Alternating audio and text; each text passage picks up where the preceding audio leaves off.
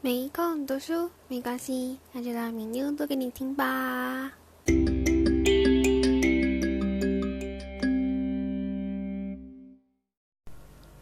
大家好，我是米妞，欢迎来到第十五篇：怎样做一年的计划。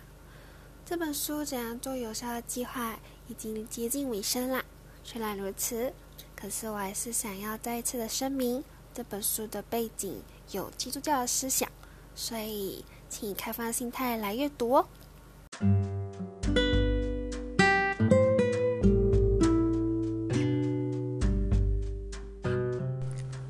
第十五篇：怎样做一年的计划？开始。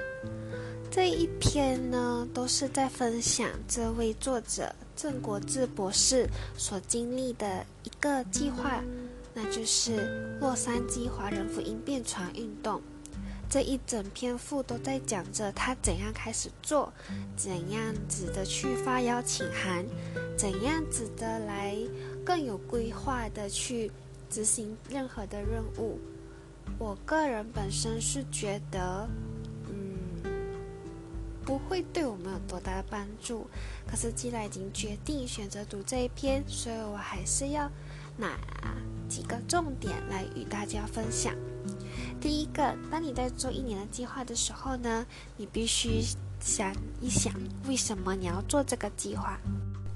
第二，你要开，你要开始邀请你的队友们，就是你要去呃找你的 team member。比如呢，这位作者就发邀请函给各个教会，去问他们。就是说，当教会的侍奉遇到瓶颈的时候，你们要怎样子突破？然后我们要不要一起来做一个这一个大型的计划，就是万人布道会？过后呢，邀请了过后，就会建立了一个团队同工，每个团队都有不同的任务，比如有顾问团、主席团、教牧团、节目部主任。还有就是裁员筹备团，以及出版翻译啊、英文小组啊、祷告组啊等等等等。过后呢，你要发票。第四就是如何发票，这个要以凭票入场来，嗯，来统计人数。比如呢？这次他们总共一百三十四场分区布道会，由各区同工筹备、安排一切。但最后六场有幻术表演布道会，只要凭票入场，大家对幻术家有所认识，才会来参加这个聚会。所以你要分析以及分享幻术家是谁，以及要这样子去索取门票。过后有那种。入场证券啊，发入场证券登记表等等，那登记表就必须写上自己的名字、地址、电话、email、所属教会等等等。这样一来，就是跟现在的嗯营销有点相似，就是说，嗯，我们每一次都会去游览网站，然后突然间就爆出来一个。一个视频就教你说你要不要去得到这本书啊？你要不要上一个免费的课程？然后我们就填写这些 email 什么的。当我们这样子填的时候，其实就帮助了那些嗯做那个 website 的 owner 去得到人流。现在在这个时代，大数据就是一切，还有就是人流能够帮助你去嗯得到更多的。富以及不再像是以前的时代，就是石油啊什么的了。所以现在人流很重要。教会呢也是一样的。我们虽然不是为了得到财富，可是为了能够更加的细分以及统计人数，以及能够再次的去跟进，我们也必须要有这些详细的资料。过后就有一些。入场须知的概念，就比如第一，你老票要怎样啊？要去哪里拿啊？那些。第二就是这一张票可以带两个人入场。第三，呃，每每人以发给一晚的票为原则。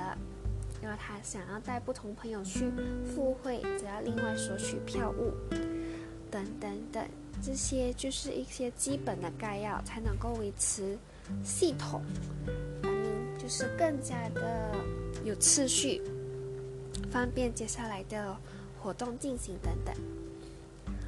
过后就完成，同心协力完成这个有意义的计划。这是以整整一年完即完成的目标，主要可分为四方面，所以我们就来到了 summary。第一，计划，使参与者知道做什么、怎样做、何时做、谁来做、需要多少人力财力才能完成所计划的目标。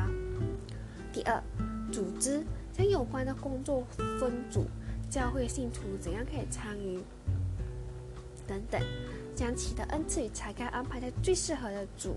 发挥其优点，才能够顺利的完成目标。第三，领导很重要，就是按部就班采取有效行动。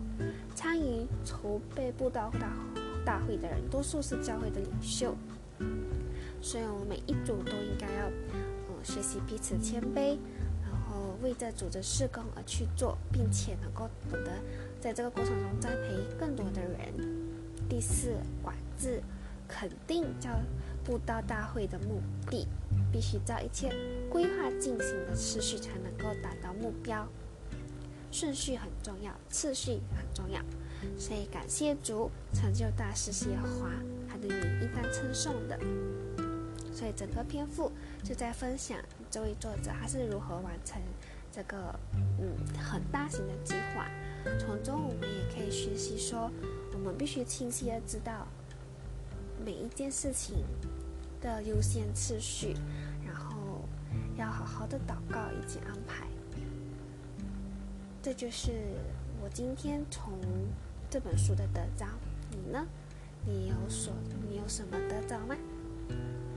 今天就分享到这里啦，愿这个文章能够帮助到你。拜拜。